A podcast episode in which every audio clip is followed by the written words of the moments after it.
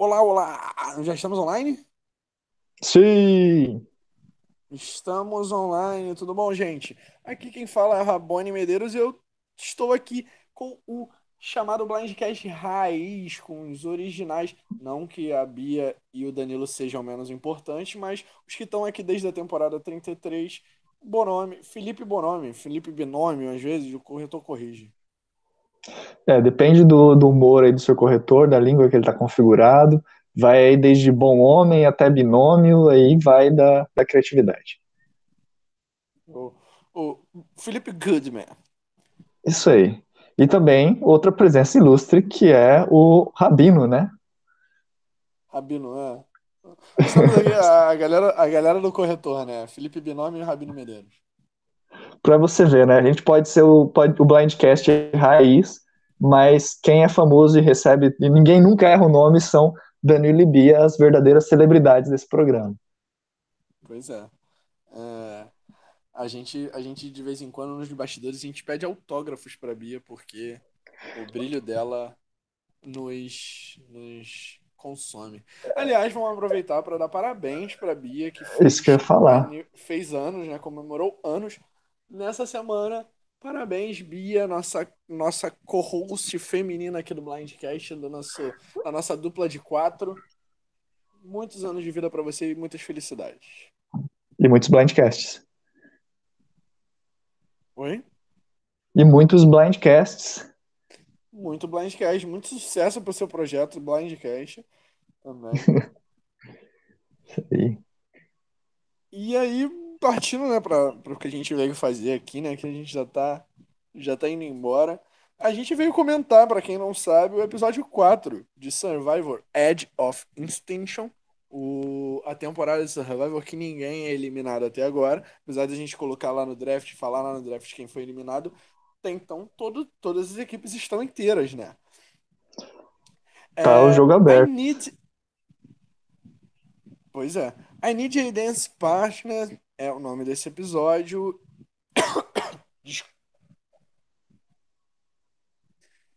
Voltei.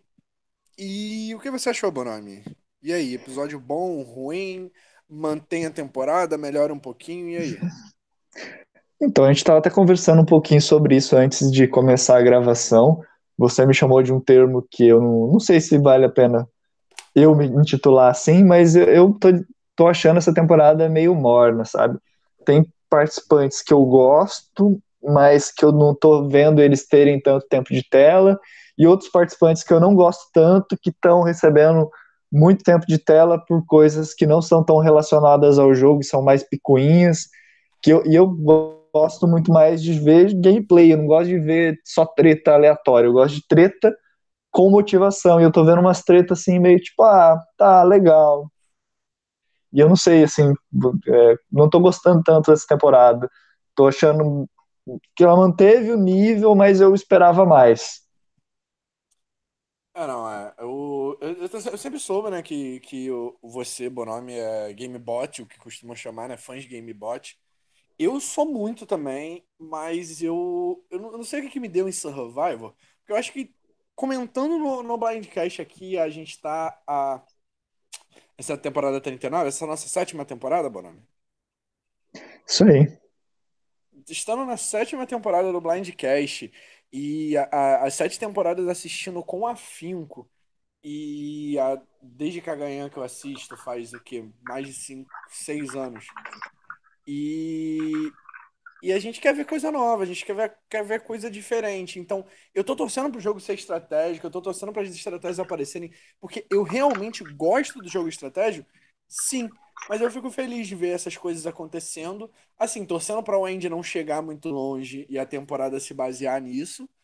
Mas eu fico feliz, sim, dos momentos que a Wendy traz pra gente assistir. Ai, ai, se, eu quis... se, se eu quisesse ver treta sobre galinha, eu poderia ter outras temporadas para assistir.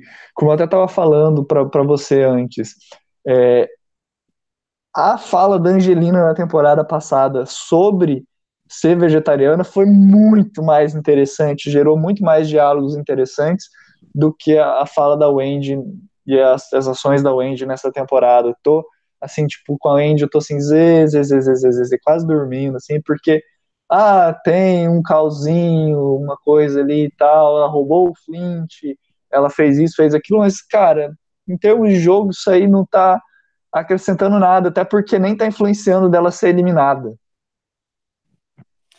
É, não, eu não lembro dessa fala da Angelina, não, sobre ser vegetariana. A única coisa que eu lembro sobre a Angelina é que ela conseguiu arroz pra tribo. Eu não sei se apareceu na edição, mas, mas eu notei esse pedaço aí, que eu sou um fã com afinco. Olha, eu não sei se o pessoal falou, mas eu acho que é uma coisa que poderia ser mais citada, porque foi mais interessante do que essa questão das galinhas nesse episódio. Vamos lá. É, nesse episódio, Kelly e Rick foram os que tiveram mais confessionários, tiveram quatro cada um, seguidos da Lauren, Wendy, Wendy, né, aparecendo sempre com muitos confessionários, é que tem mais confessionários da temporada, e o Ron com três, Lauren, Wendy e Ron, com dois, o Ardog, Aubrey, Eric e Chris, que está na Edge of Extinction, teve dois confessionários, com um, David, Vitória, Joy, Julie, Keith e Rin, ambos também, Keith e Rin, na Edge of Extinction. E por último, Aurora, Gavin e Júlia com zero. Júlia continuando com zero confessionários na temporada. É disso que eu tô falando, gente. Quando você é bem editado, quando você tem uma constância, você não oscila na temporada, você tá sempre com o mesmo nível de destaque. É disso que eu gosto em Survivor. é, é.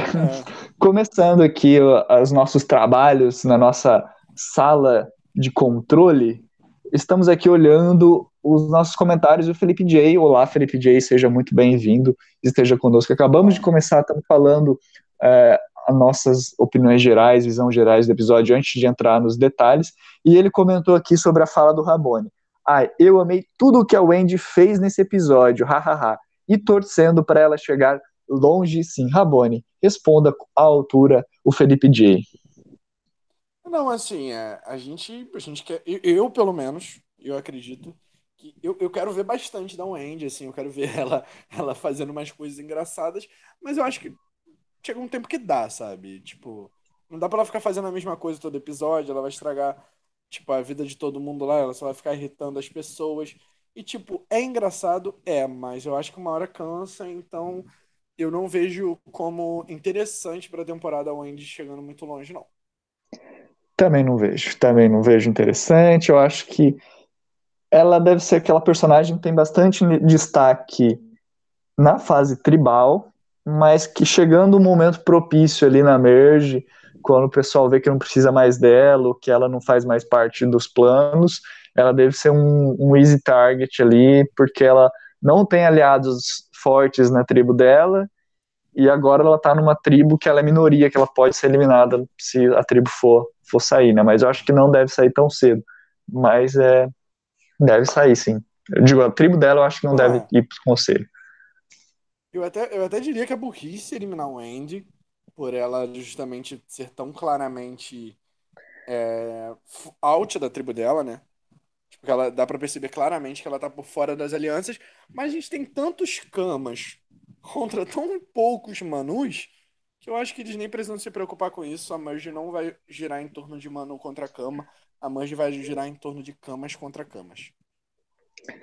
Isso aí. Cama Nova Senhora. É, hum. Vamos seguir em frente, então. Qual que é o primeiro assunto aí da pauta?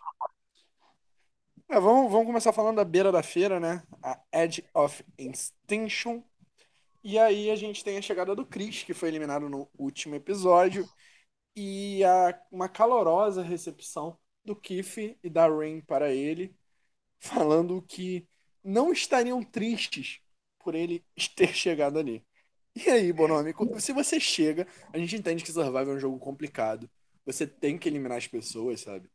Você tem que trair, é um, é um, é um jogo que você, você vai pressupondo isso. Aí você vai lá, é eliminado que, que você recebe uma proposta de voltar pro jogo. Você pensa, ok, vou voltar pro jogo.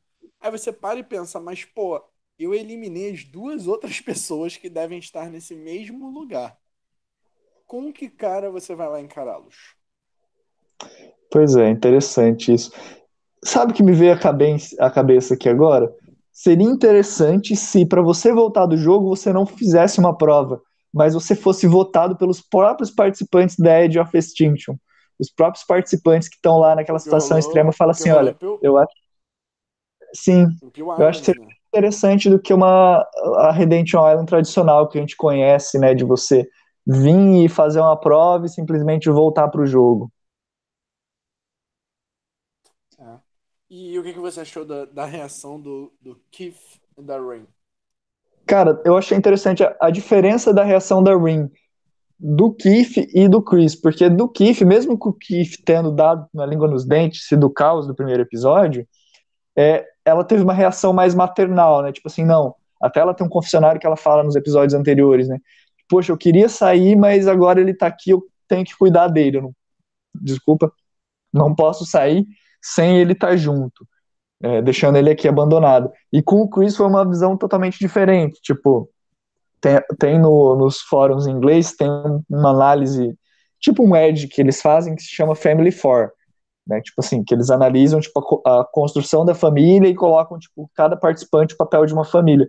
E nessas cenas, assim, deu para ver claramente que assim, a, a, a Rin tá fazendo o papel da mãe, o Keith tá fazendo o papel do filho, e o Chris tá fazendo o papel do pai, tá ligado? Daquela pessoa que nem sempre se dá tão bem com a mãe, que tem um relacionamento meio estranho, mas ele prove pra família, ele vai lá, ele pesca, ele faz as coisas. E mesmo eles tendo um relacionamento conturbado, dá certo.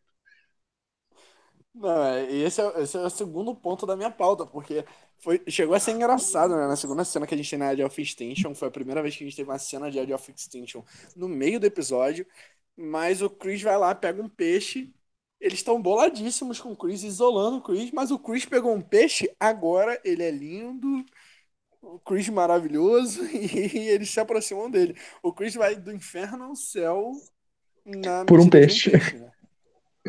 Exatamente. Se ele fosse Jesus e multiplicasse os peixes, meu Deus, tava no céu. É, pô. Mas é, Sobre a primeira coisa que você falou, eu acho que assim é, é, é bem peculiar a gente pensar que assim eles não sabem como que eles vão retornar para o jogo. Essa questão de ter duas pessoas que você eliminou é interessante, mas você meio que se nivela agora, porque cara, ah, ok, é difícil você separar o bitter, você separar a amargura, tipo, o cara me eliminou, eu não sei se eu conseguiria fazer isso. Eu tentei ter um bom relacionamento quando fui eliminado no jogo virtual, no, no VD. Mas a gente sabe que fica aquele rancorzinho, aquele sentimentozinho, poxa, o cara me eliminou.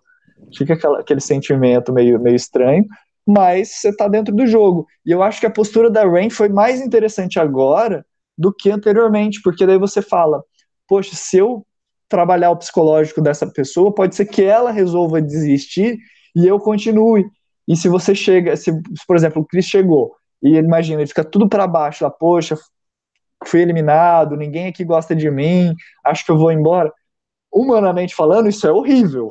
Tipo, você fazer isso psicologicamente com uma pessoa, mas dentro do jogo, você trabalhar para que a pessoa se sinta mal e queira desistir, é uma tática. Você pode querer fazer isso e pode até dar certo, dependendo da situação. É, inteligente, né? Desumano, desumano, mas é Survivor, não é essa Survivor é, é, é, muito difícil você, você. A gente. Daria um podcast isso, discutir qual é o limite de Survivor. Qual, qual é a Edge of Extinction of Survivor? Pois é. é até onde você pode chegar, até onde você pode jogar sujo pra, pra jogar Survivor. Acho que isso dá um podcast da off-season. É, comentem aí no, nos comentários. Aproveitando para dar um oi pro pessoal que chegou aí, Gustavo Ferreira, dramaticamente Miguel, Felipe J, né, o Felipe J, que já estava aí com a gente. Muito obrigado. Continuem comentando e participando com a gente, que a cada tópico da pauta nós vamos parar para ler os comentários, os questionamentos de vocês. É isso aí. Algum sobre a Edge? Não, por enquanto, nada sobre Edge of Extinction pode seguir aí o, o bonde que quando tiver alguma coisa a gente comenta aqui. Ah, tudo bem. Aí a gente segue pro episódio, né? E a gente vê um pouquinho ali da tribo da tribo Manu, né? Um, aquele momentozinho da, da Wendy, que a gente comenta com mais calma quando a gente for falar da tribo dela. E a gente vai pra Swap.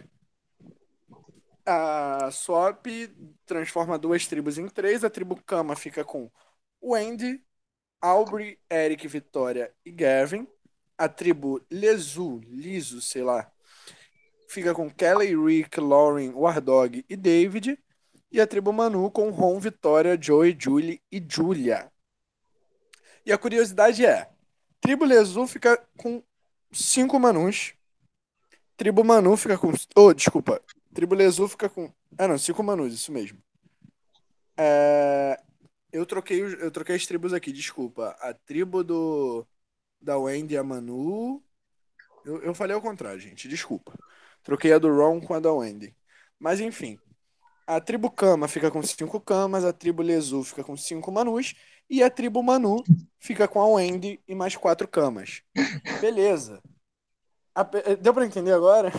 Ficou um pouquinho confuso, né? Olha, eu só achei é... meio, meio, meio, ruim porque a tribo Lezu é, literalmente não vai ter onde dormir, né? Não ficou com cama nenhuma. Ó, vai ter que ter o é, abrigo do. Badunts. Queria, queria ter efeitos especiais aqui agora. Mas a pergunta que eu quero te fazer é o seguinte: ficou todo mundo muito surpreso lá na hora, falando: caramba, olha o que aconteceu.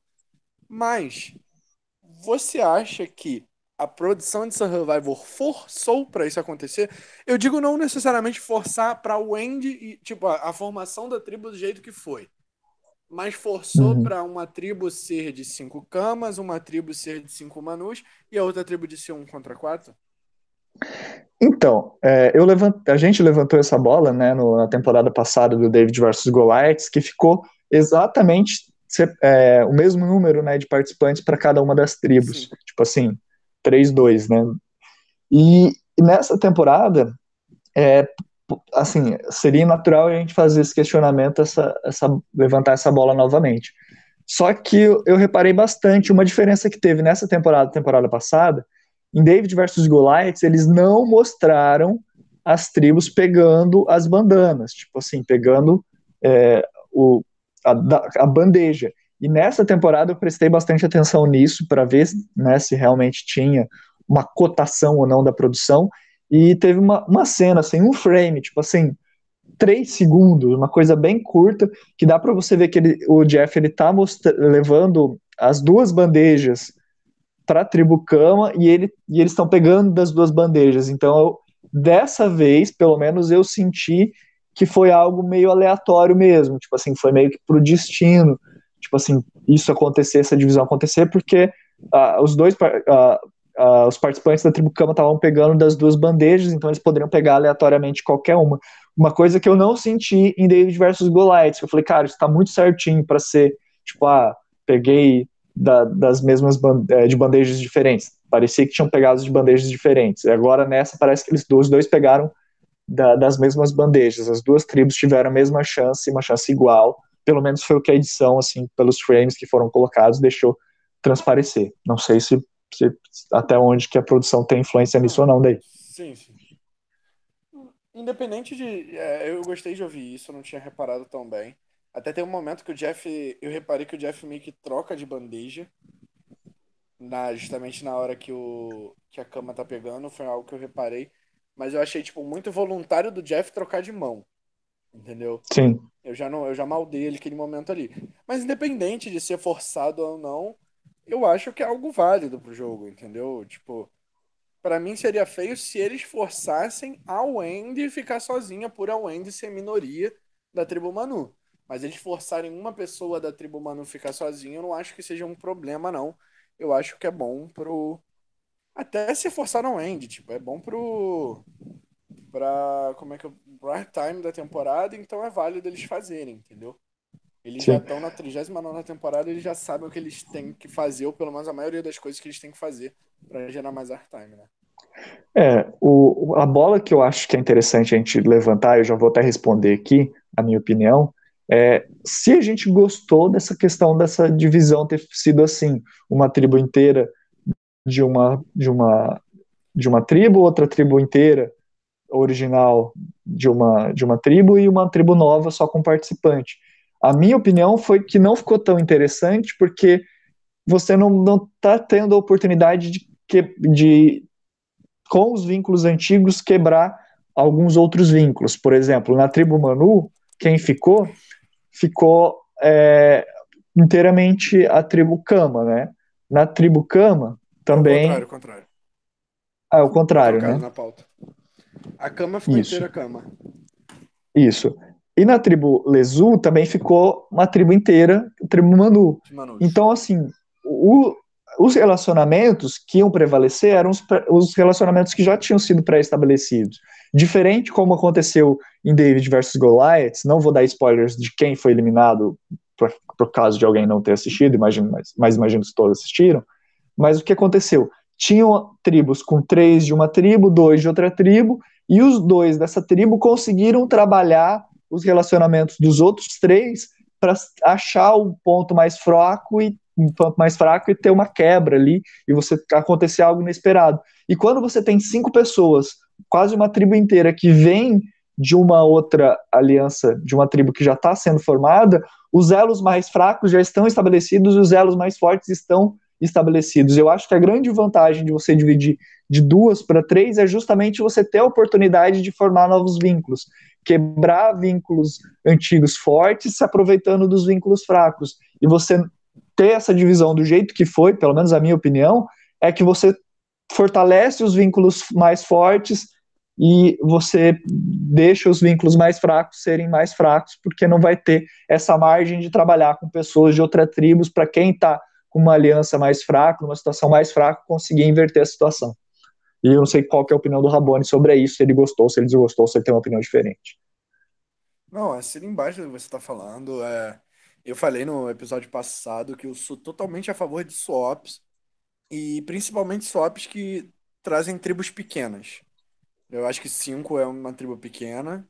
É, no, no IF, até no último IF que eu, eu modero o Survivor IF, para quem não sabe, no último IF eu coloquei uma swap, eu pedi pro Sanches, vamos colocar uma swap com tribo de quatro pessoas, porque eu acho que quanto menos pessoas tem na tribo, mais as chances das pessoas se exporem para jogar, entendeu?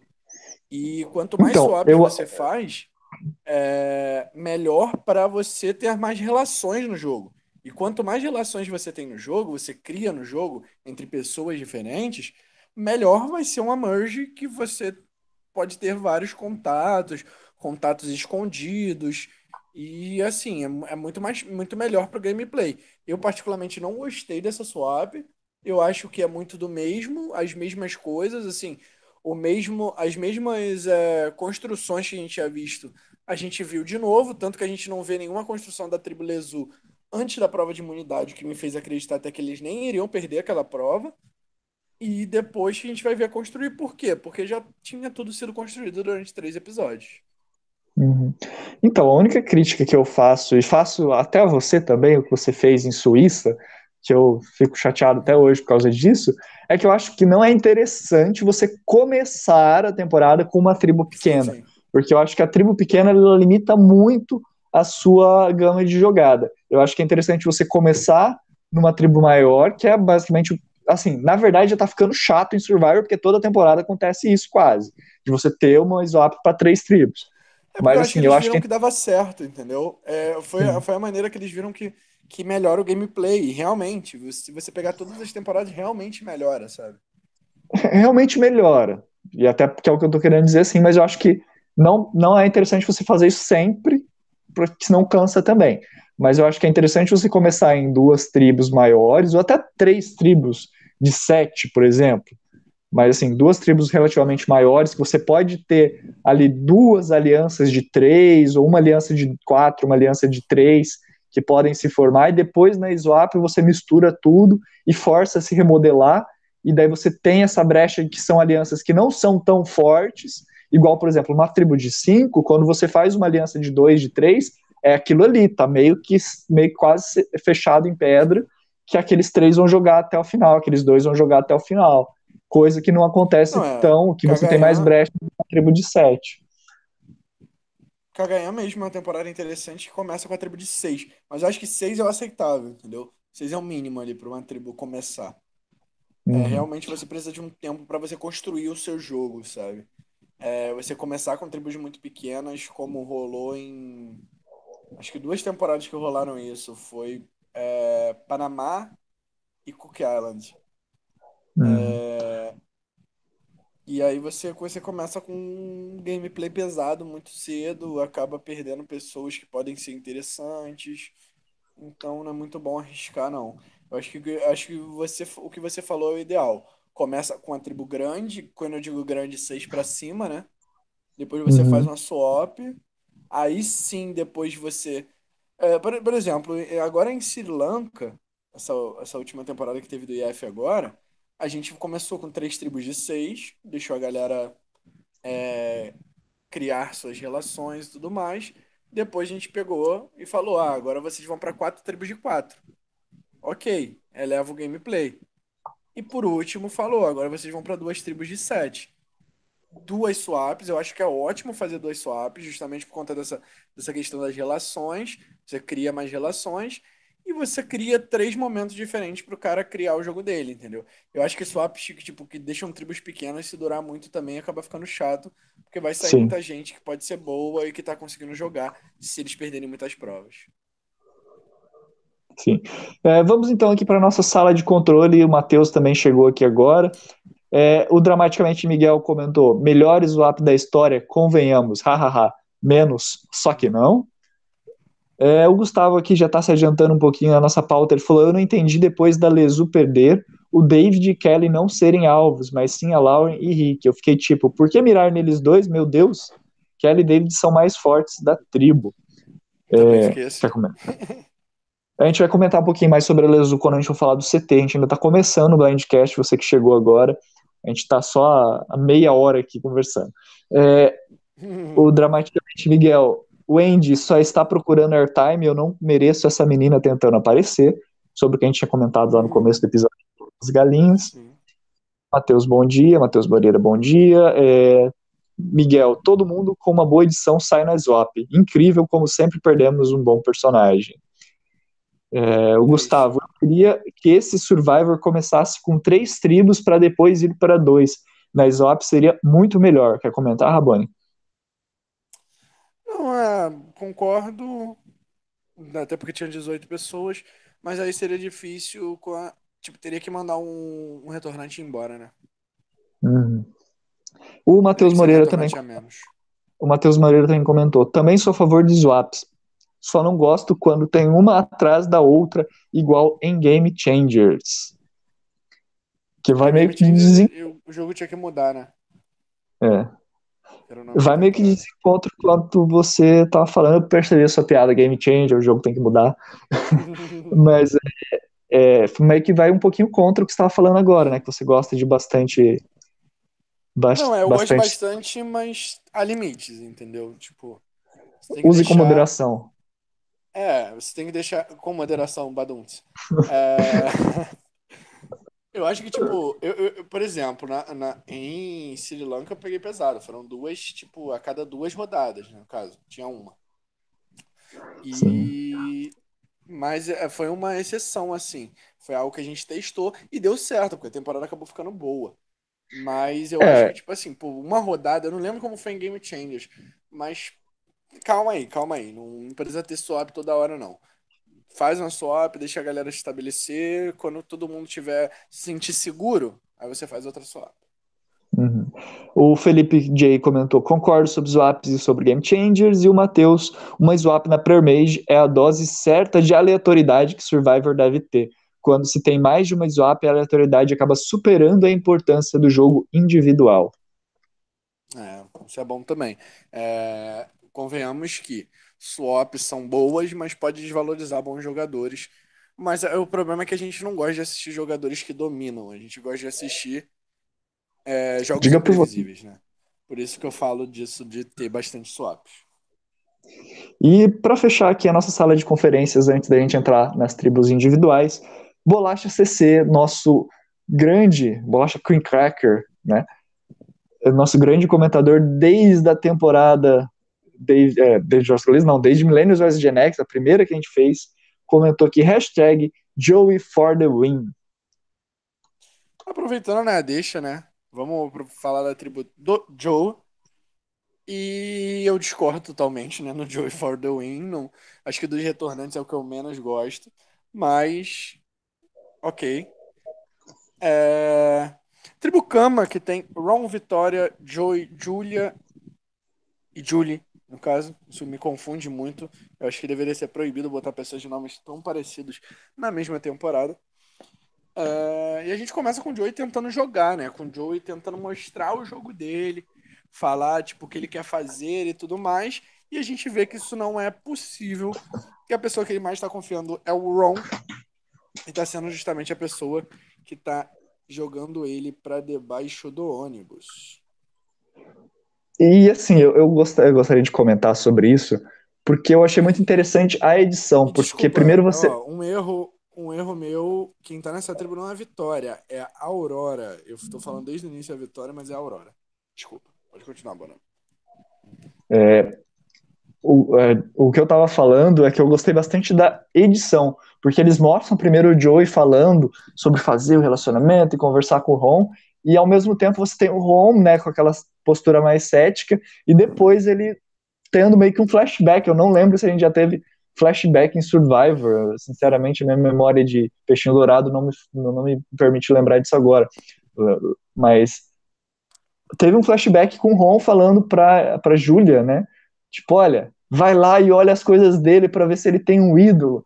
E eu achei isso muito interessante, não só pela estratégia do Ron, dele ter conversado com a Júlia, assim, por mais que a gente não tenha visto, assim, tirando as cenas na praia que ele tava conversando com a Vitória e tal, nos episódios anteriores, que ela tava junto, a gente não vê, viu ele criar um vínculo tão grande com a Júlia, mas, assim, deles tendo essa confiança, deles armarem uma, uma investigação ali, eu achei interessante, mas mais interessante que isso eu achei a edição, tipo assim, de você construir essa coisa meio meio 24 horas, meio lost, meio flashback, tipo assim, uhum. enquanto você achava que as coisas estavam acontecendo dessa maneira, ela não aconteceu dessa maneira, ela aconteceu de uma outra maneira. E, e, eu achei da hora essa, essa fórmula, que é isso é o que eu quero ver em Survivor. Eu quero ver os editores pensando em novas formas de contar a história, quero ver as pessoas jogando de maneira inteligente e não simplesmente liberando galinhas porque querem liberar galinhas. Muito de hater, esse tal de bom nome. Eu gostei muito do, da maneira como foi editado também. Tô gostando particularmente do jogo do Ron. Eu acho que ele tá com. Não dá para ver ele jogando, né? No caso, só dá para ver o, o que ele quer fazer. Mas, pelo que a edição tá querendo mostrar, o que ele quer fazer é o que seria feito se ele tivesse ido pro CT, né? É o, pelo menos o que a edição tá deixando a gente entender. Uhum. Que a Aubrey e o Joe já teriam sido eliminados se tivessem ido para um conselho, pelo menos um dos dois. E eu tô gostando do jogo do Ron e quero ver. Quero ver o Ron indo pro CT apesar de achar muito difícil, pelo menos nessa configuração de swap. Vamos esperar, eu quero ver o Ron quanto antes indo pro CT. Eu quero ver a dinâmica de todos os nove que a gente ainda não viu, né? Tá, tá faltando. Nada de Lesu no CT no próximo, de preferência não Andy. Seria bom ver essa tribo Kama indo pro CT. E o lance do ídolo eu achei muito legal. Dá pra ver o controle que o Ron tem em cima da Julia. E eu queria aproveitar deixa para falar da Julia. Porque é, ela participou de um momento importante né, nesse episódio. A gente sempre vê a Júlia é, nas conversas e tudo mais. A gente sabe que a Júlia tá em maioria, que a Júlia tá com alianças boas, que a Júlia tá participando. Tudo bem, a Júlia não vai pro CT. Mas por que, que não dá um confessionáriozinho para ela? Então, também ficou com esse questionamento. Eu, não sei se, por exemplo, é, é a viuvez de David versus Goliath, quando a gente teve uma premiere de 90 minutos, com uma eliminação que foi nos últimos dois minutos do episódio, a gente teve basicamente uma hora e meia para conhecer os personagens. E nessa temporada eu sinto que a gente não teve esse mesmo tempo para conhecer todo mundo, e tá fazendo falta. Porque em David vs Goliath, mesmo se tivesse um ou outro participante que realmente não tinha tanto confessionário, a gente conhecia eles, eles estavam lá sabe? A gente sabia pelo menos o background deles, a gente tinha visto eles em algum momento falando alguma coisa, conversando com alguém. E nessa temporada tem alguns participantes, como a Júlia, que a gente não sabe tanto deles, onde que eles se posicionam, o que e principalmente o que eles acham do jogo. E eu, eu entendo esse seu questionamento porque eu gostaria de ver a Júlia falando, poxa, o Ron falou para mim fazer isso, eu fiz por causa disso, disso e disso, eu concordo com ele, eu não concordo com ele, eu tô jogando com ele, eu tô jogando com ele até certo ponto, a gente não tem isso, e, e isso está sendo chato. Eu gostaria de saber, mesmo ah, ela não vai ser importante, ela vai ser eliminada numa, de um jeito aleatório. que seja, mas eu quero saber isso, eu quero conhecer o jogo, eu quero saber dos detalhes, até porque quando ela foi eliminada, se ela foi eliminada, eu quero que isso cause um impacto em mim, eu não quero que seja, ah, isso já estava telegrafado que ela não ia ter importância para a temporada mesmo. Não, eu quero que todo mundo tenha importância. Eu sei que é difícil, eu sei que é complicado você manter um grau de edição assim elevado para todos os players, mas me dá pelo menos alguma coisa para mim torcer ou não torcer, sabe? Sim. Eu concordo totalmente. Eu, eu sinto. Eu, eu, não, eu não falo aqui para criticar a Júlia, porque a gente. Eu, é, é, ruim dizer isso aqui no Blindcast que a Júlia já tá, já tá fora do meu. da minha possibilidade de ser um winner. Se eu ver a Júlia sentada na final, eu vou falar, ela não vai ganhar. Eu vou ter certeza que ela vai perder. O que é muito ruim. Porque como fã de Survivor, eu quero, eu quero imprevisível, eu não quero prever o jogo. Entendeu? Eu sei que, tipo, ah, eu acompanho o Edic e tudo mais, porque eu gosto de, de ver como a edição é trabalhada. Ok, mas é uma coisa tão, tão boba, sabe? De não dar confessionário para ela e a gente não nem trabalha. Como você mesmo estava falando, a gente nem trabalha o personagem, a gente não sabe quem é a Júlia. A gente não. Fica faltando essa visão do jogo. Então acho que é ruim, é ruim para o espectador, é ruim para o show, é ruim em todos os aspectos. Eu acho que, tipo, eles tinham que parar e pensar no início da temporada e pensar, cara, como é que a gente vai construir cada personagem? Fazer um primeiro episódio, que David vs. Goliath fez isso muito bem. Fazer um primeiro episódio em que você constrói a história de cada um. A partir daquele momento, você dá envy para todo mundo, você é, estraga o, a edição da Ellison. Ok, vai receber crítica? Vai, mas pelo menos você tem certeza de que você deu o primeiro passo, que uma história você quis contar. Agora, tem uma participante no jogo que a gente quer saber a história dela, mas a gente não sabe de nada, é chato. Muito chato. E vamos aqui aos comentários da nossa sala de controle. É... Pessoal pirando aqui que o Bolacha CC Crane Cracker, falando que o do Bolacha comenta há bastante tempo. É... Bolacha falando, sempre que torço para alguém, ninguém quer que ganhe, mesmo sabendo que não vai chegar nem perto. Aí o Felipe, então você tá torcendo pra Wendy, né? Daí ele comentou que nada, o negócio é Brucutu Power. Aí ele comenta, acho que fui o único que torceu pra Brad Pepper em Game Changers. É, eu torci pro. Não vou dizer que eu torci, mas eu vi uma edição dele até de herói até o episódio 14, ele tava com uma edição boa.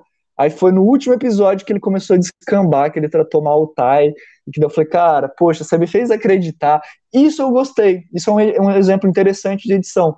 Foi um personagem que durante a temporada ele foi editado para fazer a gente acreditar que ele poderia ganhar, só que chegou no último episódio e daí ele começou a ser editado de uma forma diferente, meio vilanesca, mais parecida com a primeira edição dele. E, e daí que provavelmente meio como que ele fala assim, sendo, né?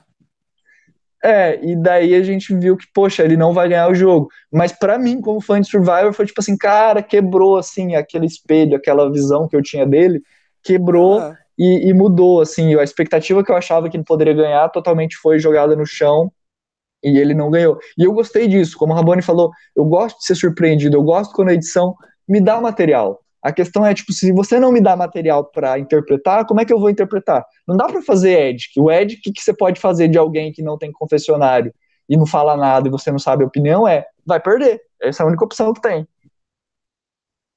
Pois é. Triste, né? Triste. No Survivor está morto. Tô brincando. Tá não, gente. Tá mais do que vivo.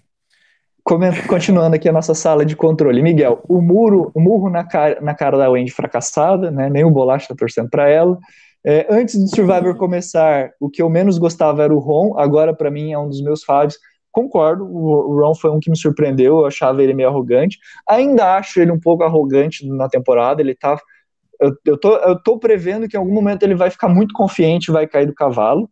Ou, ou isso, ou então ele vai fazer uma jogada melhor ainda, espero que na verdade, qualquer uma das duas é interessante de ver. Já foi construído um personagem bacana pro Ron, que independente se seja downfall ou crescimento, vai ser bacana de ver. É, acho que a tribo, o Matheus, acho que a tribo do Joey vai chegar na Merge sem pro CT, também acho. É, quatro episódios sem nenhum confessionário é foda. Gustavo falando isso. E o Miguel Julia não recebe nem migalhas, coitada. Força a Purple Julia.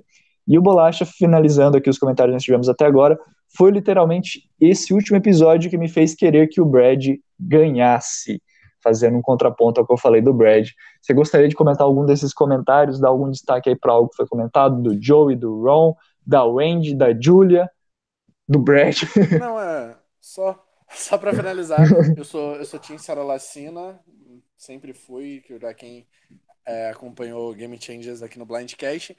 E uh, o lance da Julia é aquele lance, né? A gente só conhece dela, a gente só fala dela justamente porque ela tá invisível. Isso a gente é muito fã, né? A gente tem que comentar isso. A maioria das pessoas não devem nem. Os espectadores normais não devem nem saber quem é a Julia. Isso aí. E partindo para a próxima tribo, né? Tribo Manu, tribo que também não foi pro CT. Tribo da Wendy, da Aubrey, do Eric, da Vitória e do Gavin, agora sim da Vitória, tá? Que eu tinha falado da Vitória lá na Tribo Cama, na verdade quem tá lá é a Aurora, que também é outra que tá um pouco apagadinha. É, mas voltando à Tribo Manu, as nossas pautas giram em torno da Wendy, não tinham como não girar em torno da Wendy por conta do protagonismo que a Wendy tá tomando e das merdas que ela tá fazendo na temporada. Vamos começar comentando com o pré-swap. O que você achou Cara, a, a Bia elogiou bastante aqui na semana passada o fato da Wendy ter escondido muito bem o fato de ela ter pego a pederneira, né? A Flint. E nesse episódio ela simplesmente vai lá e fala: Ah, fui eu que peguei a Flint. e espera que todo mundo vai reagir bem a isso. Amiga, não.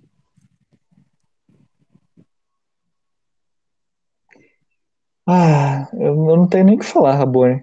Só sentir.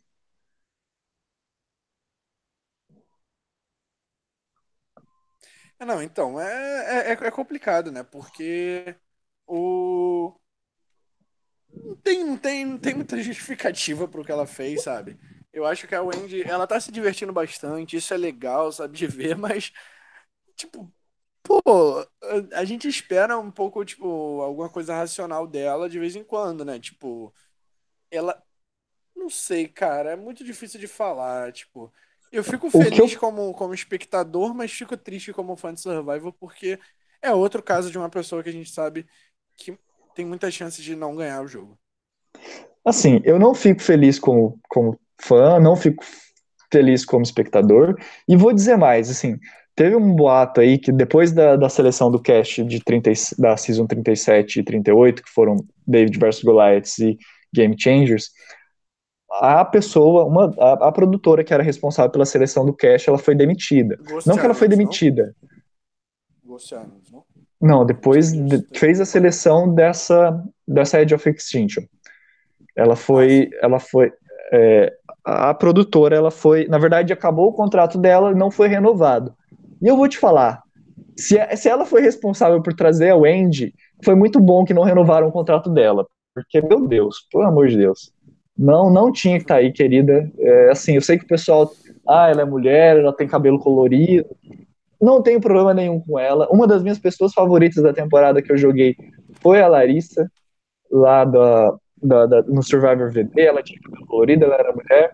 Mas, gente, com todo respeito, independente se é homem ou mulher, uma pessoa que faz isso, que esconde o Flint e depois nem traça um plano, não, vou deixar meio que escondidinho ali para as pessoas acharem, ou então, sei lá, tem tanta coisa que poderia fazer diferente, e ela vai e faz isso, e depois ela ainda fica se gabando, acho que isso é o que é mais chato ainda, tipo, ah, eu estou dando uma, não foi exatamente isso que ela falou, mas ela tá, ah, estou dando uma de Russell Rentes e ninguém, não, não nem me eliminaram ainda, estou aqui feliz e, e, e Diva, cara, não gostei. Não, não consegui gostar, não consigo gostar.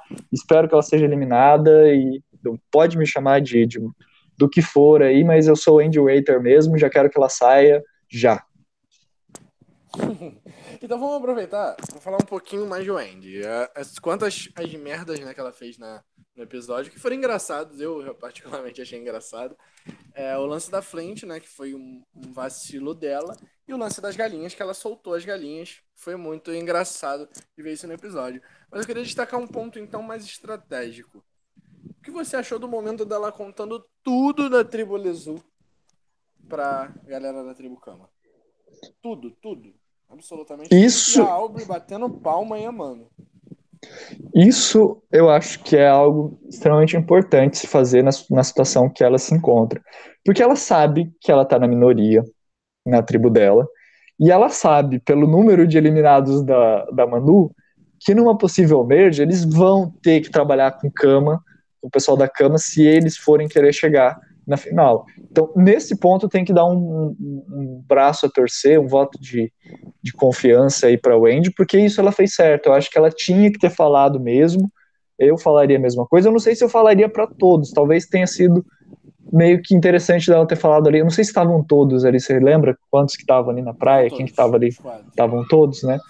Não sei se eu falaria para todos, mas talvez eu teria conversado, por exemplo, com a Albrecht. Poxa, a Albrecht talvez ela seja um retornante, esteja numa situação delicada. Pegaria e contaria tudo para ela, para ela saber, sabe? E ah. ser uma possível aliada. Talvez a partir disso, olha, eu contei tudo isso para você, com quem que eu posso confiar, vou contar tudo isso para essa outra pessoa. O modo que ela fez não foi tão bom, porque pareceu só que ela queria entregar a galera e tudo mais. Eu acho que, é. eu acho que fica, as pessoas sentem até dificuldade para confiar nela nesse ponto, entendeu? Eu acho que se ela soubesse usar isso é para poder realmente virar a mesa e jogar como uma cama a partir de agora, que eu acho que é inteligente, ela poderia ter feito isso, mas eu acho que nem foi a intenção dela. A, a, a Wendy é tão impulsiva que ela só falou, entendeu? Ela só jogou ali e deu informação pro, pra, abre aspas, o inimigo, porque por mais que você fale que é melhor jogar com a cama, é, em Survivor todo mundo é seu inimigo, é você contra 17. E informação é, o, é a moeda do jogo, entendeu?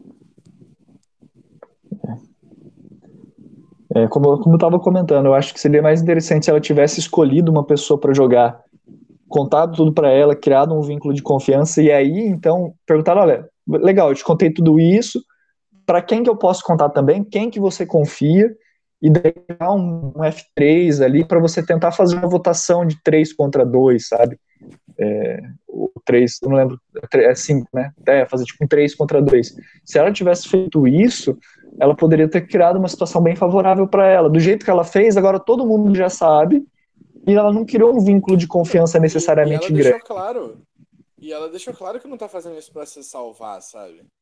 Uhum. Ela mesmo fala, ah, eu sei que eu tô em minoria. Cara, você nunca fala isso em Survivor, entendeu? Você tem que convencer as outras pessoas de que você justamente não é uma minoria. Há possibilidade dela não ser eliminada, né, pelo que a gente viu no Next Time, mas, tipo, cara, até agora ela, ela não tá favorecendo a não eliminação dela, entendeu? Ela se salvou até agora porque foi melhor pro jogo das outras pessoas mantê-la. E porque as pessoas fizeram até burradas, porque eu acho que mantê-la no jogo pro, por exemplo, tirar o Chris pro Ardog foi uma jogada horrível. Então, até pro David e pro Rick que a gente viu a consequência nesse episódio. Então a, a Wendy tá ficando por sorte, não por mérito dela. Assim, com todo o respeito, assim, é, eu até gosto muito da comparação que eu vou fazer da pessoa em si, mas eu vejo que é meio que está acontecendo também com a Wendy. A Wendy é como se fosse a Ave Maria. Ela é uma pessoa que, assim, o resto da tribo dela não está gostando muito dela, e eles estão deixando ela ficar até o momento oportuno para eliminar ela, assim. É claro que tem fãs e tem pessoas, e eu mesmo defendo alguma, alguns posicionamentos do jogo da Abby quando ela jogou, mas assim, o que dá, a edição deixa a, a gente entender é uma situação meio parecida, né? Que é uma personagem que o pessoal não gosta muito de ver dentro do jogo, assim, quando eu falo pessoal, eu falo os participantes da, da temporada não gostam muito de ver, mas que estão mantendo ali e usando ela como número ou como situação ali até o momento que for oportuno eliminar. E acho que é isso que vai acontecer com a Andy. Ela vai ficar até onde for interessante para os outros manterem ela. A partir do momento que não for interessante, ela vai acabar sendo eliminada. Concordo com você assim embaixo. Mas alguma coisa sobre a tribo Manu? Fora é, o... Da, da, tribo anterior, um comentário que veio assim, um pouquinho atrasado na minha timeline, mas que eu acho interessante falar, o Miguel ele falou, o Ron ícone culminou o, jo o Joey, mestre da enganação. A gente tinha comentado disso, né, mas eu acho bem interessante esse é um comentário que eu achei bem bacana. E eu acho bacana ver um personagem, um participante novo conseguindo jogar relativamente melhor que um participante retornante quando ele começa a jogar, né, o Joey. É, o Matheus falou que apostou na Sara como winner, É, o Matheus também foi a única vez que acertei. E o Gustavo, Fuga das Galinhas, em caps look hum. com vários S's. É, o Bolacha, você sempre vai ser fã de Ken versus de, de, Ken, de Gen X, e de fato eu sempre vou ser fã dele. Ele é minha crush eterna como jogador, como pessoa, como ídolo. Quero te conhecer quem se apresente, vem aqui participar do Blindcast. É, o Gustavo, sinto que ou a Wendy vai ser a última eliminada antes da Merge, ou a primeira eliminada da Merge. É, o Wendy está cavando a própria cova e o Wendy deve ser muito difícil de conviver. Todos os comentários do Gustavo Ferreira. Realmente, eu concordo, eu acho que deve ser difícil. Assim, não sei se deve ser difícil de conviver com ela, porque ela não me parece ser uma pessoa necessariamente chata para você conviver no seu dia a dia. Eu acho que ela deve ser chata de se conviver numa situação extrema, como de Survivor, quando você, que não tem nenhum problema em comer carne, e eu tô falando isso como uma pessoa que é vegetariana, como uma Angelina da vida, e, e eu imagino que deve ser difícil para quem come carne ter a opção de comer uma galinha, de comer a sua energia, uma situação extrema, e você não conseguir se alimentar, você passar fome, porque não por uma convicção, não por uma opção sua, mas por uma opção de outra pessoa. E se tem uma coisa chata, e eu tô falando isso porque apesar de ser vegetariano, eu sei que é uma coisa que irrita com vegetariano, com vegano, com qualquer outra pessoa, é você querer empurrar as suas convicções para outra pessoa. Se você é vegetariano, se você é vegano, se você é religioso, se você é espírita, se você é católico, se você é ateu, se você quiser empurrar a sua opinião por goela abaixo em outras pessoas, você está fazendo errado, porque você não pode empurrar a sua opinião. E o que eu não gosto na Wendy é isso, ela está querendo empurrar a opinião dela para cima dos outros. Eu não tô nem entrando aqui no mérito dela Faltou ser. crossfiteiro ali nas...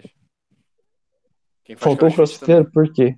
Faltou é, tá, pode ser. Se você Desculpa é crossfiteiro, assim. se você é crossfiteiro, se você é rato da academia, se você é nerd, fã de Survivor, que quer que todo mundo assista Survivor e você quer empurrar Survivor é, a goela abaixo das pessoas, não faça isso porque isso é muito chato. Eu falo por mim, Breaking Bad, Breaking Bad tinha um amigo que dividia apartamento comigo na época da faculdade, e ele ficava falando o tempo inteiro de Breaking Bad. Nossa, Breaking Bad é foda, Breaking Bad é isso, Breaking Bad é aquilo. E eu peguei uma birra tão grande de Breaking Bad que eu cheguei a fazer análise de episódio na minha especialização em cinema. Eu fiz análise de fotografia, de direção, gostei do episódio, só que eu nunca assisti a série por causa que tinha uma pessoa que ficava o tempo inteiro. Você tem que assistir Breaking Bad, você tem que assistir Breaking Bad. E você não se faz isso, você não enfia argumento goela abaixo das pessoas. Você conversa civilizadamente, dá seus argumentos e respeita a opinião das pessoas. E desculpa o desabafo aí, desculpa é, o momento hum. até aí que eu extrapolei aí, mas é uma opinião minha e que a Wendy só extrapola esse meu sentimento pela forma com que ela faz. Ela, na verdade, ela faz um descontra-serviço ela faz um contra-serviço, é uma dupla negação, ela faz um contra-serviço a quem é vegetariano, a quem é vegano, a quem se importa com os animais ou coisa do tipo. Acho que ela aborda o jeito errado de se abordar o assunto. Não é como a Angelina fez, muito rainha, que falou, que inclusive conseguiu arroz, o pessoal não fala muito disso, mas a gente tem que falar que a Angelina conseguiu arroz na temporada passada, que é muito importante se falar, e é o jeito edição, certo né? de se falar. É, a edição acho que foi uns dois frames ali só, mas a gente tem que falar. Ah, entendi. Sabe quem, quem assistiu bastante Breaking Bad? Hum, você. Foi o David, que vai quebrar as alianças da tribo Kama nessa temporada. Nossa, é... cara! Breaking Bad, né? Quem manda quebrando a cama, nossa. Oh, que jeito de puxar essa... assunto, hein, Rabone? Depois oh. dessa, acho que a gente já dá duas. Tinha seis, agora vai ter Não, três. Eu, eu, quero, eu, eu quero discordar dois, discordar dois pontos com você. Eu gostei bastante do seu discurso. Mas é, falar sobre Survival, fazer especial de Survival, mesmo se você for chato, faz sim, porque você aumenta o público de Survivor e aumenta, consequentemente, o público do Blindcast. Então faça assim. E Breaking Bad é muito bom, assistam. É... Vamos lá. Eu não sou a pessoa que foi citada pelo Bonome, tá? Eu nunca morei com o Bonome. Hum, ainda. Ainda, é. Prova Vamos de imunidade. Ah, a gente pode ir? A gente pode partir? Pode, pode. Acho que sim, né? Sim, sim. Todos os comentários lidos até agora, deixem comentários aí agora sobre a prova de imunidade. Ok, próxima prova de imunidade, Yankee Your Hank. É, não sei a tradução direta disso, porém, ela é a terceira vez que ela está em Survivor. Ela também apareceu nas temporadas Samoa e Cambodia Second Chance. Terceira vez agora em Edge of Extinction. E a Kama e a Manu venceram a imunidade. A Lezu perdeu e foi pro CT Lezu Liso, que é a tribo verde. E foi a primeira imunidade da Wendy. Foi a primeira vez que a Wendy ficou imune, a terceira vez que todos os outros foram pro CT. E ainda temos nove pessoas numa temporada que tem 14 agora, que ainda não acenderam o fogo e aí, será que tem a possibilidade de nove pessoas chegarem na merge e terem que acender a tocha no primeiro CT da merge? Seria da hora, eu acho que seria legal. É, Yankee or Hank, só para explicar, é uma tradução livre, seria tipo, puxe o seu novelo, né? Que Hank normalmente a gente vai pensar no, no nome, mas o Hank ele pode ser tipo um novelo, uma corda, né? Então o Yankee or Hank é um personagem ser... de Breaking Bad. Também. Inclusive. É, pode ser isso daí. É, e eu, achei, eu acho interessante a gente pensar que uma tribo pode chegar inteira na Merge. Eu acho que é chato no questão de, de você não testar as alianças. A Aubrey mesmo, ela teve um confessionário é, episódios anteriores falando que ela gostava de ir para o primeiro CT, porque é no primeiro CT que você sabe se você está seguro ou não no jogo, se você tem alianças ou não que estão votando contigo. E eu, eu faço parte desse pensamento. Eu acho que pode ser uma coisa boa para o pessoal da Manu se eles chegarem é, a cama inteira, porque daí eles podem aproveitar as brechas dessas alianças que não estão 100% ali estabelecidas, porque ainda não votaram junto, não tiveram uma oportunidade assim de falar, olha, eu confio 100% nessa pessoa porque ela já votou comigo no CT anterior. É, agora é, a tribo a tribo Cama está indo nessa nessa parte de confio, não confio, quem que é alvo, quem que não é alvo, é interessante.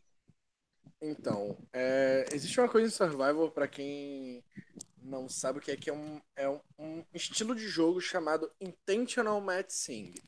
Matching é uma tribo de Filipinas que chegou só duas pessoas dela na merge e essas duas pessoas chegaram no F4.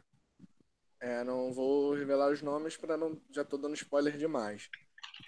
O Intentional Matching é visto como tipo a principal jogada que você pode fazer em Survival para você chegar longe. Então, a partir do momento em que é, mais pessoas da tribo humana vão sendo eliminadas, a Wendy deixa de ser vista como uma Manu, no caso. Ela é vista fora daquela tribo ali, no caso a tribo Lizu agora. Aquelas cinco pessoas, agora quatro da tribo Lizu. Imagina se chegam só duas pessoas daquela tribo na merge. Elas não vão ser alvo. Pode ser a Kelly e o David, que são os retornantes, eles não vão ser alvo. Porque eles vão falar, cara, tem muita gente aqui para tirar. Tem o Joey e a Aubrey, tem principalmente o Joey. E ninguém vai lembrar de tirar eles. E eles vão se infiltrar nas alianças e vão conseguir fazer um jogo e vão chegar longe. Um ótimo exemplo disso, Bonome, é, para quem uhum. acompanha o Survival VD, é ver o, o, a galera da tua tribo que tá ainda no jogo, que chegaram dois na merge e estão no jogo até agora. Entendeu? Ninguém Podia tirar eu. a galera. É, podia ser você. Ah, ninguém vai tirar a galera que só tem uma pessoa no jogo. Eles vão tirar quem tem alianças grandes. E nessa brincadeira de tirar quem tem alianças grandes, essas duas pessoas vão se infiltrando e vão e vão conseguindo montar uhum. um jogo com alianças grandes, vão conseguindo se aliar às pessoas que ninguém esperava que eles se aliariam. Sim. É. Eu tô vendo aqui os comentários agora. É, o Gustavo Ferreira está comentando Lesu fracasso total.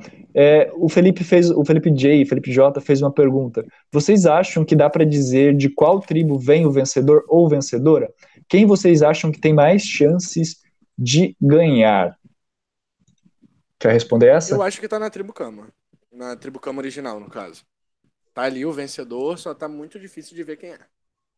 Mas eu tenho umas palpites aí. Gavin, Vitória, Talvez Aubrey, David. David é o único palpite que eu tenho na outra tribo. O Ardog. O Ardog também é um palpite muito bom. Eu tava tentando puxar aqui, porque tem uma outra coisa que, que, que falaram, que o Gustavo comentou. Incrível que pareça, eu acho que o vencedor vai vir da tribo Manu. E o Dramaticamente Miguel comentou Mente Worm, a nova Denise da temporada, indo para todos os CTs até a season finale. Eu estou tentando achar a... Várias Denises, né? Isso. A gente tem quatro Ó, Denises até agora. Eu, eu, tinha feito o post, o post, o post de curiosidades lá na tribo falou, mas eu não publiquei. E eu tinha levantado os dados. É... Tá, tô, tô abrindo aqui para ver. Que essa é a quinta vez que a gente começa uma temporada com duas tribos, sendo uma azul e uma amarela. A primeira foi Marquesas, a segunda foi Amazon, depois Guatemala, a terceira, e Nicarágua. As tribos, né, não, não, não, acho que não vale a pena comentar o, o nome das tribos, mas nessas quatro temporadas anteriores, anteriores, todas as vezes que alguém venceu, o vencedor foi quem começou na tribo amarela. Olha aí. O que é uma probabilidade muito grande, né? A gente, a gente é muito complicado a gente falar, dar palpite e tudo mais, porque nós não. É, nós agora proba... eles no CT, entendeu? Eu acho que Sim. isso complica muitas coisas.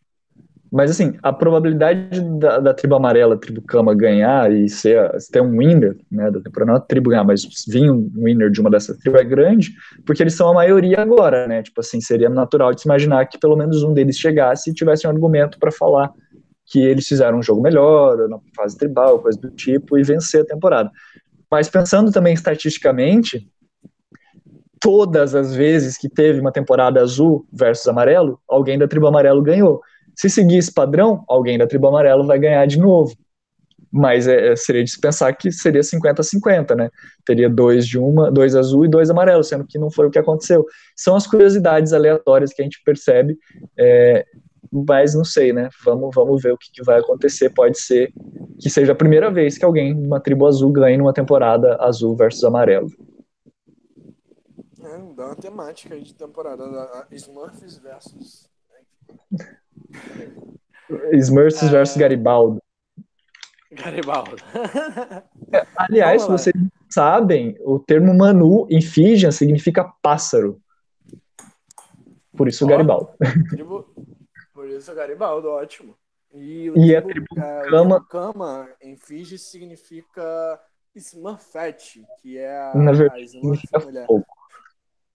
Na verdade, fogo, significa cara. fogo, mas pode ser. Quase, quase, cara. Se, se fosse. É, quase, mas foi, foi, foi boa. Chutei, chutei, chutei, chutei. É, vamos... vamos seguir para a tribo Lisu, Lisu, né? Que não tem tanta coisa para a gente comentar sobre eles, porque parece que a edição não nos deu, né? A gente viu três episódios sobre eles, né? A gente, sobre a dinâmica deles. É, o David ameaçando flipar desde o início.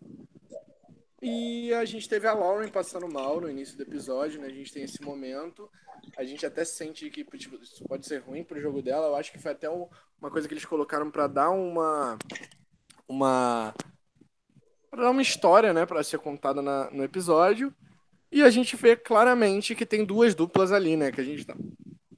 Desculpa, a gente tá vendo essas duplas desde o início, que são Kelly e Lauren, e David e Rick. E o Ardog no meio, sabendo se posicionar ali no meio como um bom jogador de pôquer.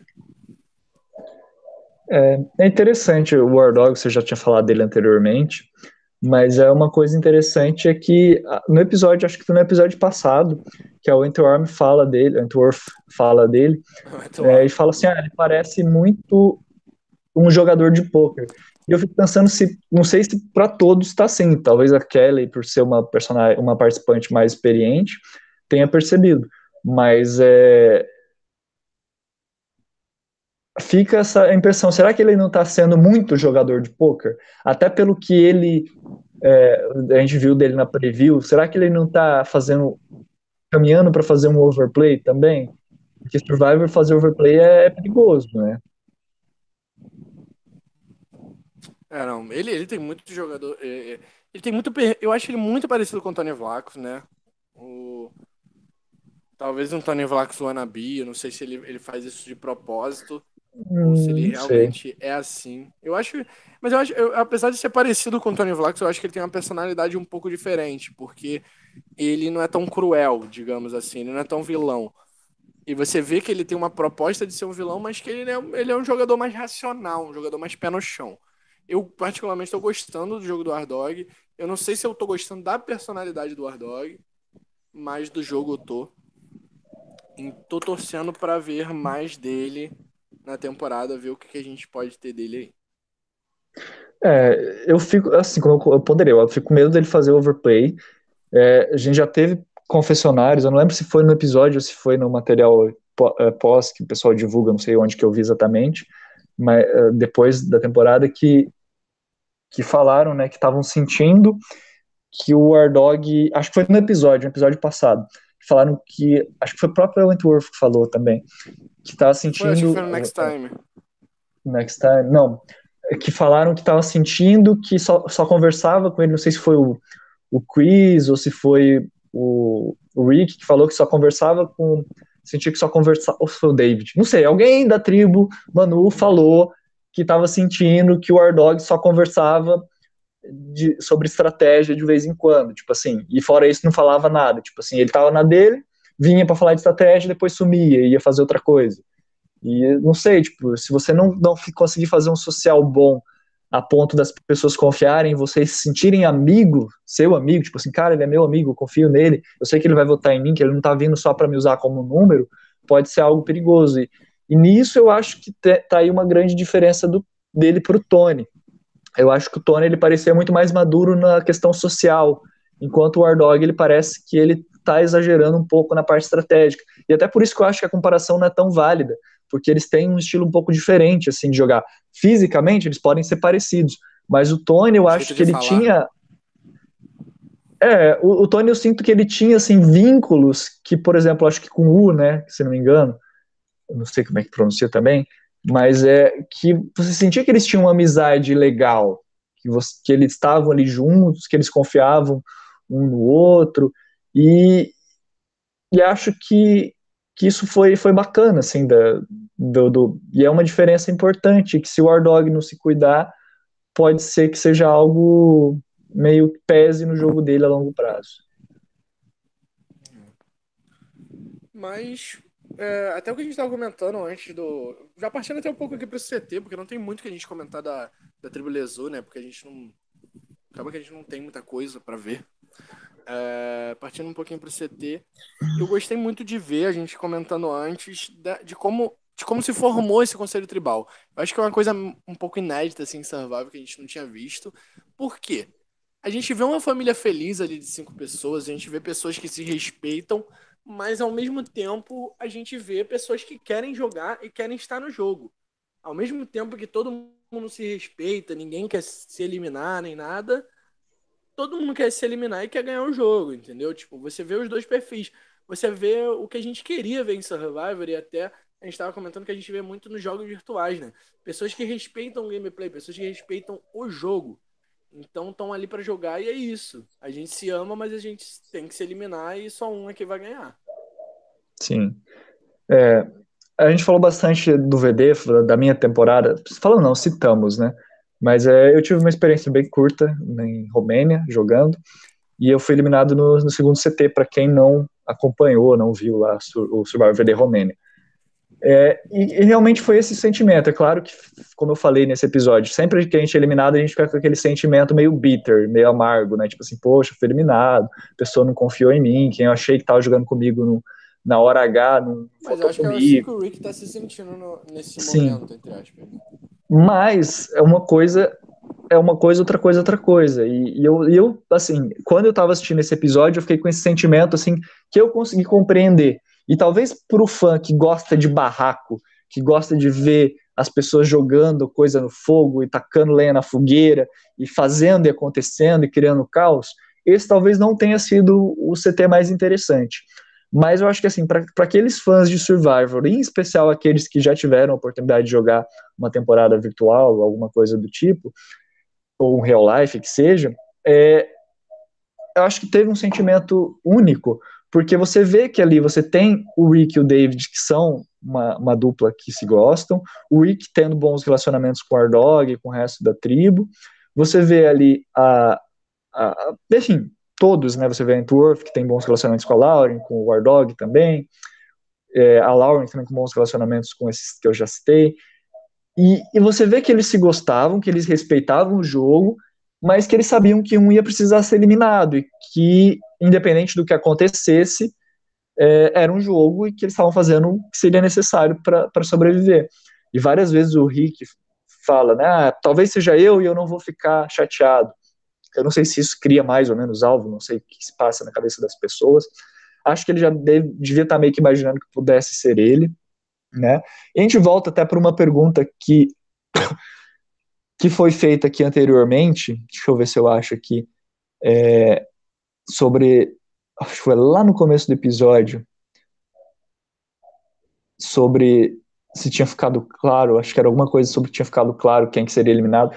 Eu, eu, assim, a minha opinião que eu acho que assim, apesar de ter sido chato ver o Rick sendo eliminado, eu senti que já estava meio que telegrafado, porque o Rick estava jogando com o Dave e o assim, a, eu acho que a, Went, a Wentworth, a Kelly e a Laura ela tem um F2.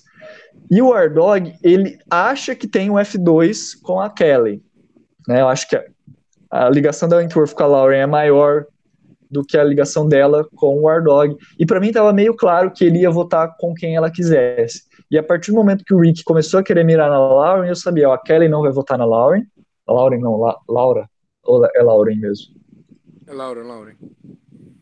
Lauren, tá isso. A, tá qual tá. a rainha de Heroes vs. Heroes vs. Isso, essa mesmo.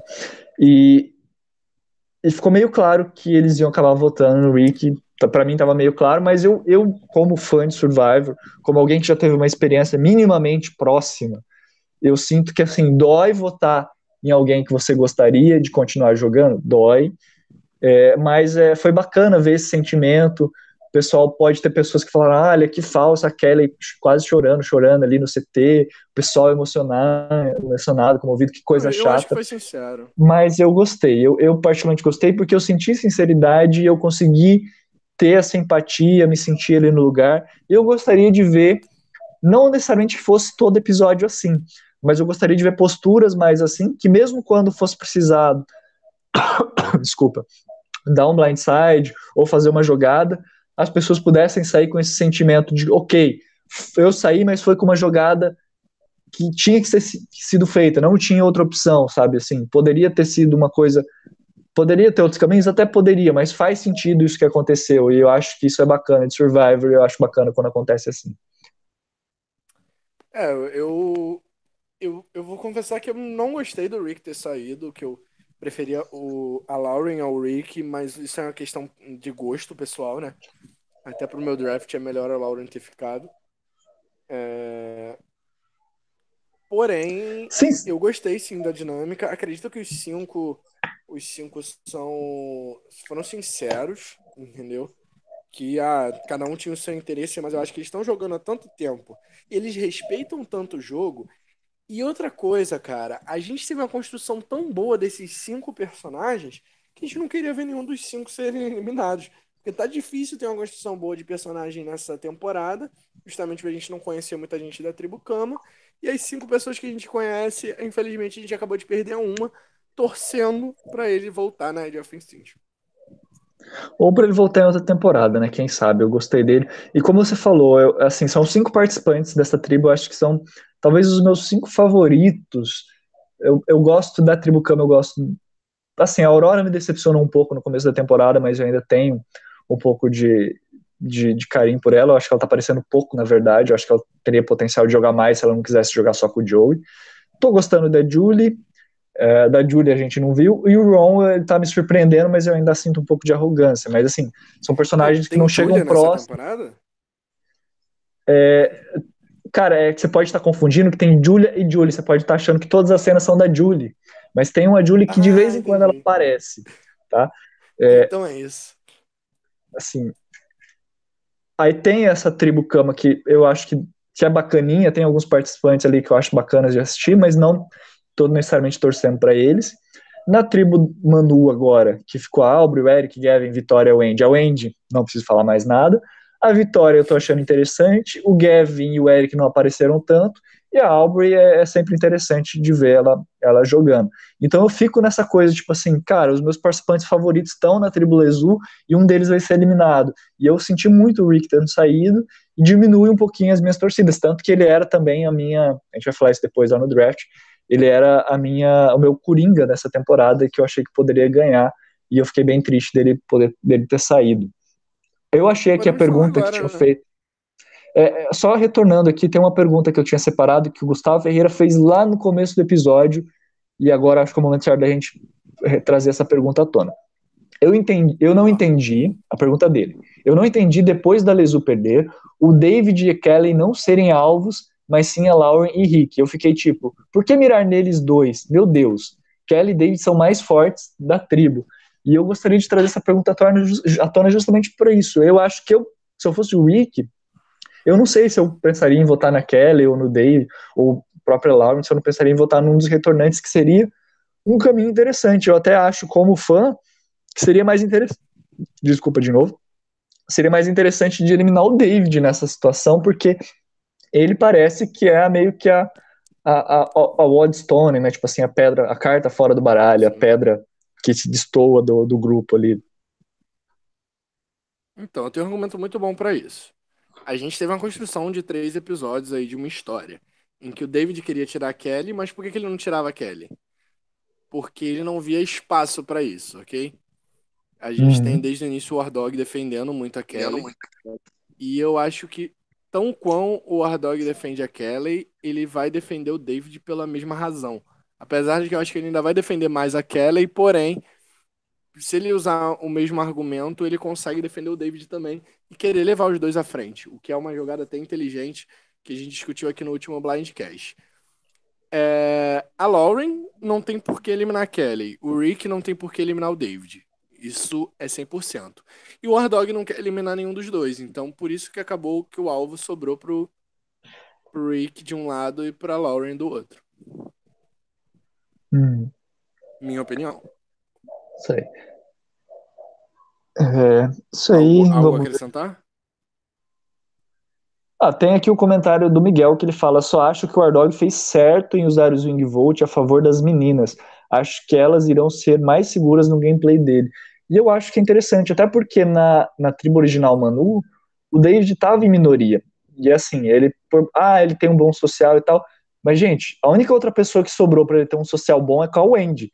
E se ele não tá nessa aliança com, a, não, com ele, eles. Ele tá em minoria porque ele se colocou em minoria. Ele poderia ter feito essa jogada na Kelly há muito tempo e teria sido uma ótima jogada para ele. Ele se, ele se exporia? Sim, mas agora ele estaria mais no controle do jogo. É, eu acho que ele deveria ter o David, pensando no jogo do David, não, ah, eu tô torcendo pro David, eu queria que ele tivesse feito isso. Não confundam, pessoal, não é isso que eu tô falando. Mas acho que pro jogo do David, eu acho que seria sido mais inteligente se ele tivesse eliminado a Kelly quando ele teve a oportunidade. Agora, né, por ele não ter trabalhado com o Chris, não ter conseguido convencer o Rick a fazer isso, ele e, e, e, oportunamente usado o voto da Wendy, eles perderam a chance de eliminar a Kelly e agora, como eu falei, que, que sobrou pro David trabalhar da antiga Manu que ele tem vínculos? É a Wendy. E a gente nem sabe se a Wendy vai sobreviver. E provavelmente, é claro que dá a entender a preview do episódio que aconteça outra coisa mas é, pode ser que o Ardog não queira é, trabalhar com o David, queira trabalhar com as meninas. E ele não sabe, mas a Kelly pode ter, ter. A Lauren tem um ídolo, mas ele imagina que a Kelly tem um ídolo. E a Kelly poderia usar o ídolo para salvar a Lauren se achasse que é, seria interessante para o jogo dela. Então o David está numa situação muito delicada de três contra um. E se ele for para uma outra swap para duas tribos, ou então se ele chegar na merge ele vai ter muitas poucas é, é, ferramentas que ele já construiu para trabalhar. Ele vai precisar criar novas situações, criar novas alianças, e nisso ele sai um, um pouco, não, muito atrás em relação a todos os outros participantes, incluindo os retornantes, porque o Joey tem a Aurora, a Kelly tem o War Dog, a Aubrey, a gente não sabe bem quem que ela tem ali, mas ela talvez tenha o Joey, talvez a Aurora também. Então é, é assim, ele vai ficar, no, se ele chegar na merge, né? o David ele tem, ele tem a torcida de muitas pessoas ali que não estão vendo a, uhum. a enrascada que ele está se metendo. Mas ele vai chegar na mesma numa situação bem delicada se o jogo continuar nesse ritmo para ele. Mas talvez seja até melhor porque ele não vai ser ligado a ninguém.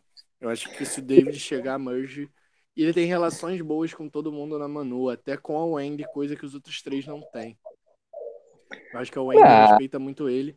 E ele não tem todo o alvo que a Kelly, a Aubrey e o Joe têm. Então eu acho que ainda há uma chance muito grande do David desenvolver um jogo muito bom nessa merge. Mas até agora não tá sendo um jogo bom, não. Assim, ele tá fazendo um jogo muito bom, ele tá se posicionando e tudo mais, tá se impondo, mas eu acho que ele tomou decisões erradas até agora. Ele vai depender do decorrer do jogo para saber se o jogo dele foi bom ou não. Então, eu acho que é difícil, porque imagina, você chega na merge, estão os quatro retornantes. A galera vai começar a pensar, cara, a gente chegou na merge, a fase tribal acabou. A gente tem que começar a eliminar os retornantes. O Ardog vai falar, não, a Kelly eu quero manter. Aí a Aurora chega e fala, não, o Joe eu quero manter. Aí chega a Aurora também, o Ardog, não sei, eles se convencem, que a Aubrey é a melhor opção para se manter também. Se o David não tem ninguém fazendo a defesa dele os, perante os novatos, nenhum novato defendendo ele, ele pode ser, entre os retornantes, o primeiro a, a ir embora, pode ser o alvo mais fácil. Ah, Olha, não. Tem Mas três você está falando de pessoas que não têm voz. A Aurora não vai ter voz para defender o Joey. Eu não acho que vai ser tão fácil assim defender eles. Eu acho que o Joey vai ser o, o, o se ele não ganhar imunidade, ele vai rodar fácil na merge.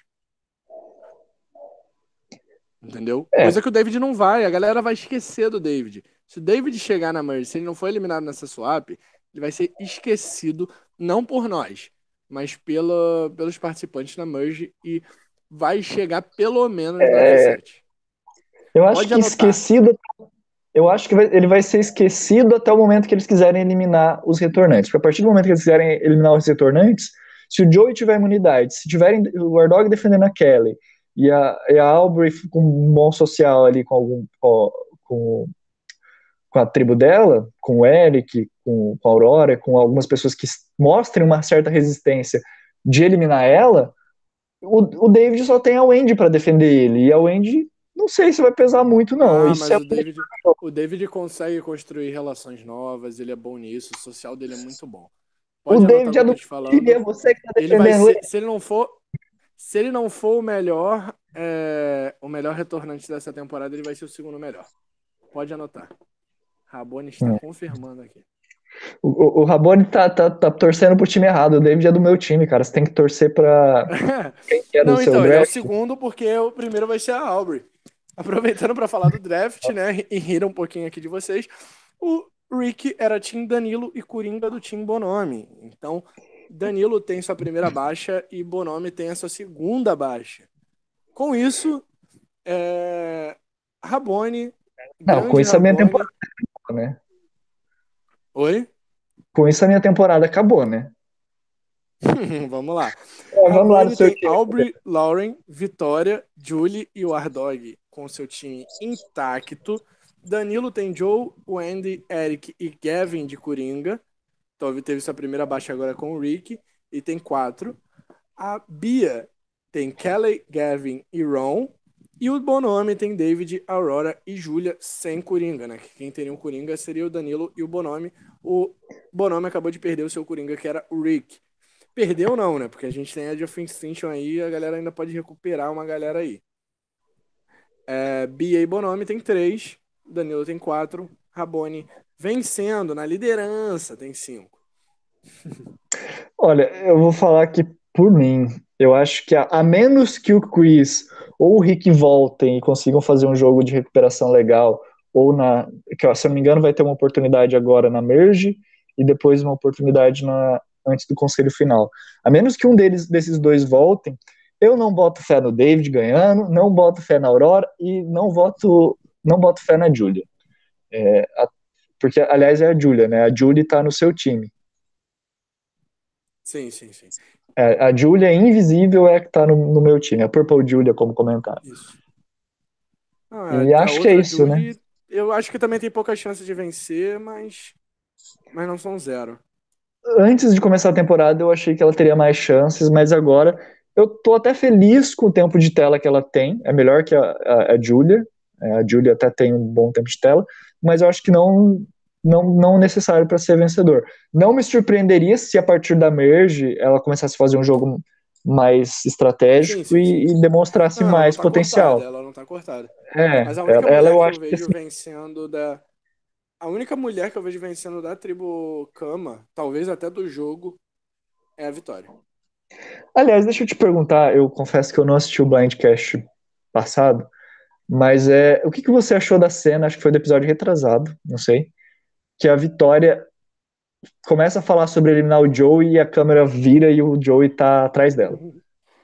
A gente comentou, é, não só você é, teve uma cena parecida né, do Survival VD, como a Bia também teve no Survivor IF e eu acompanhei isso porque eu sou moderador. Me identifico. E isso acontece muito em Survivor Virtual. É, por incrível que pareça, né? Que parece que no virtual é mais fácil de você controlar isso, mas não é, gente. Nunca aconteceu comigo, graças a Deus. Mas eu achei muito engraçado. Eu achei, é. eu achei também a, a reação do Joey muito fraca. É. Ou a edição não mostrou. Mas assim, o que, que você vai reagir? Você vai falar assim, não, você tem que me eliminar mesmo, é isso daí. Não, pelo menos no confessionário você vai falar daquilo, entendeu? Acho que faltou é, um confessionário do Joe comentando sobre aquilo. Tipo, eu, eu ia chegar no confessionário, what? É.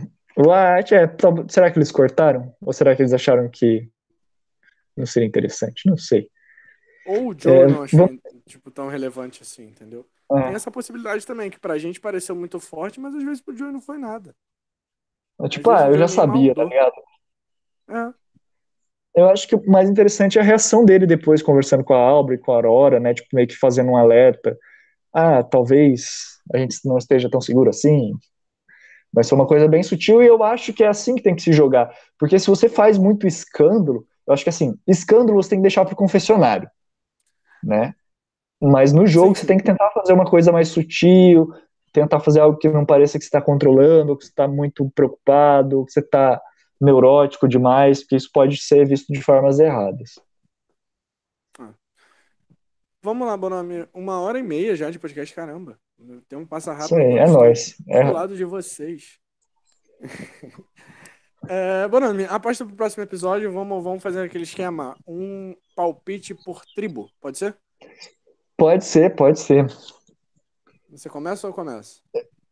Vai ser uma tribo de cada um ou pode falar as três seguidas?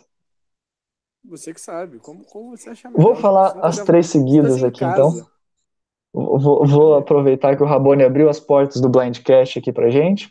Eu acho que apesar da hype no próximo episódio, se a tribo Lezu, eu acho que a Lezu não vai pro CT, mas eu acho que se eles forem pro CT, quem vai ser eliminado vai ser o David. Chupa essa, Rabone. É, acho que no final das contas as meninas ou vão usar o ídolo, ou vão acontecer o Wardog, que não é a melhor situação, ou então vão para as pedras, não eu sei. Falei, eu falei, se ele passar da, se ele passar da tribal, ele, ele chega longe, mas eu ainda tenho medo de sair na, nessa tribal sim. Eu acho que na outra tribo, dependendo de como for as coisas, eu acho que Claro que a Wendy seria a aposta fácil na tribo Manu de ser eliminada, mas eu vou chutar aqui que o, o Eric vai ser eliminado da tribo Manu, se eles forem pro CT. E. Pois é, né? Os machos alfas tudo sendo eliminados, será? Vamos ver. É, e na tribo Kama, eu acho que o Joey pode ser eliminado também, se eles forem pro, pro CT. Eu vou no safe, na cama e na, na mesa. Não, é Manu. É, na cama eu vou de Joe, na, na Manu eu vou de Wendy, que eu acho que, tipo, apesar da, da, do Next Time, né, da preview, ter mostrado que a Aubrey e a Vitória podem fazer uma aliança aí, eu acho que ainda é muito melhor tirar a Wendy, é muito mais racional. E eu vou de War Dog. Eu acho War que Dogs. o feitiço pode virar contra o feiticeiro e eu não quero que aconteça, tá? Até porque o Ardog é do meu time, é o único homem do meu time, mas não seria uma coisa tão ruim. E depois ainda tem gente que chama a gente de machista, né? Postei em três homens, você apostando na eliminação do Ordog, é isso. O único, o único homem do seu time é o Ordog, então você ainda vem falar que a gente é machista. Vamos lá, bom, bom, bom bonzinho. É... Acabamos? Encerramos? Acho que é isso. Acho que o último comentário que a gente teve aqui é só do Felipe J, Felipe J, que na cama eu vou de Joey. E aí eu não sei se é de eliminado ou se ele tem uma atração Opa. aí, que é o Joey na cama. Oh, desculpa, desculpa aí, não sei. Sem preconceito, se você gosta do Joey, se você se sente atraído pelo Joey, que é o Joey na cama, é a sua opinião, a gente respeita, a gente sabe que o Survivor é uma comunidade bem aberta, mas pode ser também o Joey eliminado, eu também acho que o Joey vai ser eliminado. Também é, acho que é a maior possibilidade. Porém, ainda acredito que a cama não vai pro CT. Então, é, nada de cama no CT, todo mundo sentadinho. todo mundo, todo mundo no banco, né? Agora que a gente tem três tribos, são cama, mesa em banho, né? É, a, a, a, a tribo Lezu tá tomando um banho nos desafios, né? Tá tomando uma lavada. É. A tribo Manu, e acho que é isso aí, pessoal. É, e a tá tribo Manu, a tribo, a tribo Kama virou Kama e virou Manu, e a Manu virou Lezu. E... É isso aí.